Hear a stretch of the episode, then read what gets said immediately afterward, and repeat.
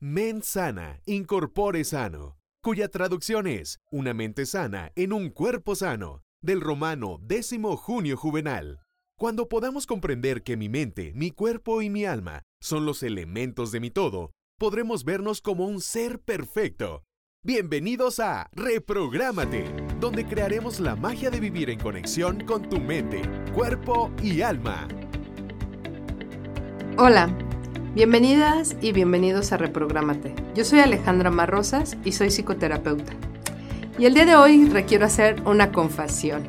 Y sí, sí soy una mala madre. Sí soy una pésima mamá. Y te voy a platicar por qué soy una pésima madre.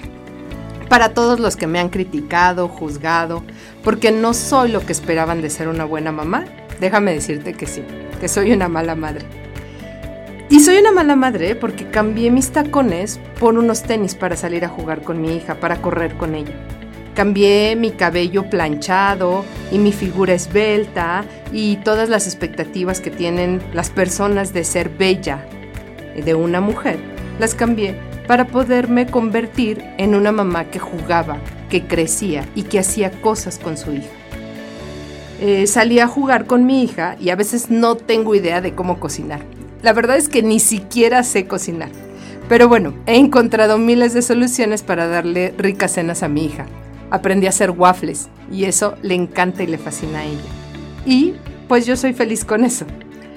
Eh, trabajo muchas horas al día para que mi hija aprenda a amar lo que hace, para que aprenda a amar todas y cada una de las actividades que tiene ella en su vida.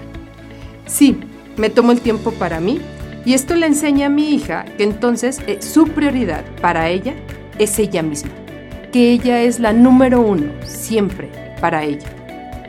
Y la lista pues es innumerable de todas las cosas que he hecho y que por lo cual me hacen ser una mala madre.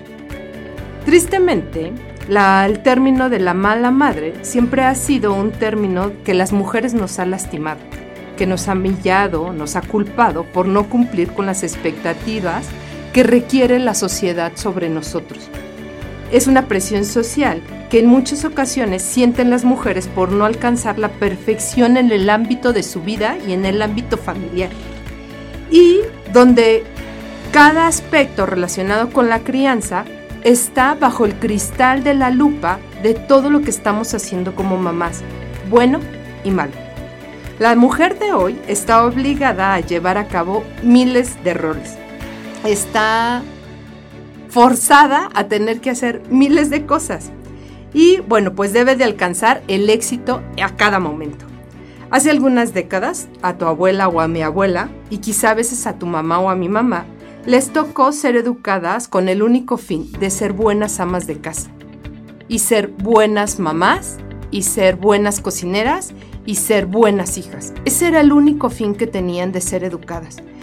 Y el día de hoy, nosotras las mujeres no solamente requerimos ser eso, sino todavía mucho más.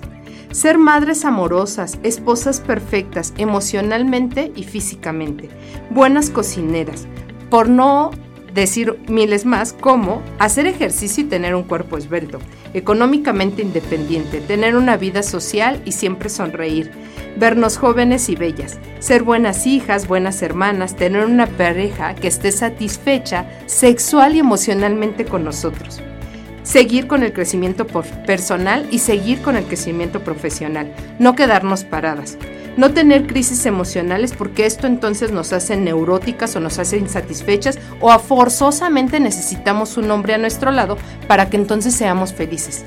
Esto me parece que es frustrante, hiriente, no cumplir con todas esas expectativas. Y entonces todas estas expectativas están hechas de la sociedad hacia nosotras las mujeres. Qué trauma, ¿no? No podemos ser las madres perfectas. Y entonces nos quedamos heridas con nuestra propia maternidad, porque nuestra maternidad no es lo que están pintando los demás. Porque esa sola existencia de la madre perfecta simplemente es injusta y no existe. Y mira, te voy a platicar un poco para que podamos liberarnos, tú y yo, de este juicio de esta etiqueta de estas cosas que pesan como mujer y como madre. No eres mala madre. Yo no soy una mala madre. De verdad, dedico momento del día para mí y dedico del día momentos para mi hija. Y entonces, nadie tiene derecho a criticarme como yo educo, cómo eh, hago, cómo eh, comen, como nadie tiene derecho a ver cómo es mi vida o mi maternidad. La única persona que podría interferir un poco sobre la educación de mi hija, pues es el papá, ¿no? Es mi pareja. Pero no pasa nada, porque al final de cuentas, mi pareja y yo somos los únicos que decidimos cómo es la crianza de nuestros hijos. No eres mala madre si te dedicas momentos al día para ti. Nadie tiene derecho a criticar si dejas a tus hijos con tu mamá o si dejas a tus hijos con tu familia o con los amigos o con alguien. Porque si aprendes a disfrutar los momentos del tiempo para ti sola, también le vas a cultivar y enseñar a tus hijos sobre su propio crecimiento personal. Y está bien, requerimos espacios y momentos para nosotros. Requerimos darnos cuenta que para que un niño su prioridad sea él mismo o ella misma, requerimos enseñarle que nuestra prioridad para nosotras también somos nosotras. Que entonces yo al estar bien, todo lo que hay alrededor de mí va a estar bien. No eres mala madre si tu hija o tu hijo no come de todo, si no come en cada momento, sino que tus hijos no comen bien, como dicen otras madres no tienen derecho las otras madres o no tienen derecho los demás a decirte que entonces lo estás haciendo mal. ¿Y sabes por qué? Porque al final de cuentas tu hijo es tan bien como tú, está en un proceso de aprendizaje, tú como mamá y ellos como seres humanos, como pequeñas personitas. Y entonces hay días donde van a tener muchos antojos, hay días donde van a comer súper bien, hay días donde van a comer muy mal y eso no hace que tú tengas que obligarlos o no. Simplemente están aprendiendo sobre su alimentación y eso no te hace ser mala madre. Tienes derecho a equivocarte. Cuando nosotros nos equivocamos al ser mamás pensamos que todo el mundo se viene encima, pero nadie nos enseñó a ser mamás. O imagínate, piénsalo, ¿quién te enseñó a ser mamá? tu propia mamá. Y si tu mamá tuvo muchos errores, lo más seguro es que tú tengas varios. Tu mamá, su crianza quizá no fue la mejor o la perfecta. Al final de cuentas, eso es lo más conocido que tenemos sobre una crianza. Y bueno, hay personas como yo, Donde estas personas damos algunos tips y algunas cosas de cómo generar una mejor crianza con nuestros hijos. Pero mira, te voy a confesar algo que es real. Yo tengo mi propia antítesis. Muchas de las cosas que he hecho y he dicho a veces no me han funcionado y eso me han tenido que crear nuevas formas de pensar y visualizar a mi propia hija. Eh, hace días tuvimos una plática mi hija y yo, donde ella me platicaba que había puesto límites y que les había dicho a sus amigas lo que no quería y lo que no les gustaba y entonces defendió su punto de vista y yo me sentía muy orgullosa de ella. Yo sabía que lo que estaba haciendo con mi hija era perfecto. Más tarde, ante el estrés de las actividades diarias, mi cansancio, todo lo que estaba haciendo, pues de repente le pedí que hiciera una cosa, que hiciera algo, a lo que ella me contestó y me dijo que no.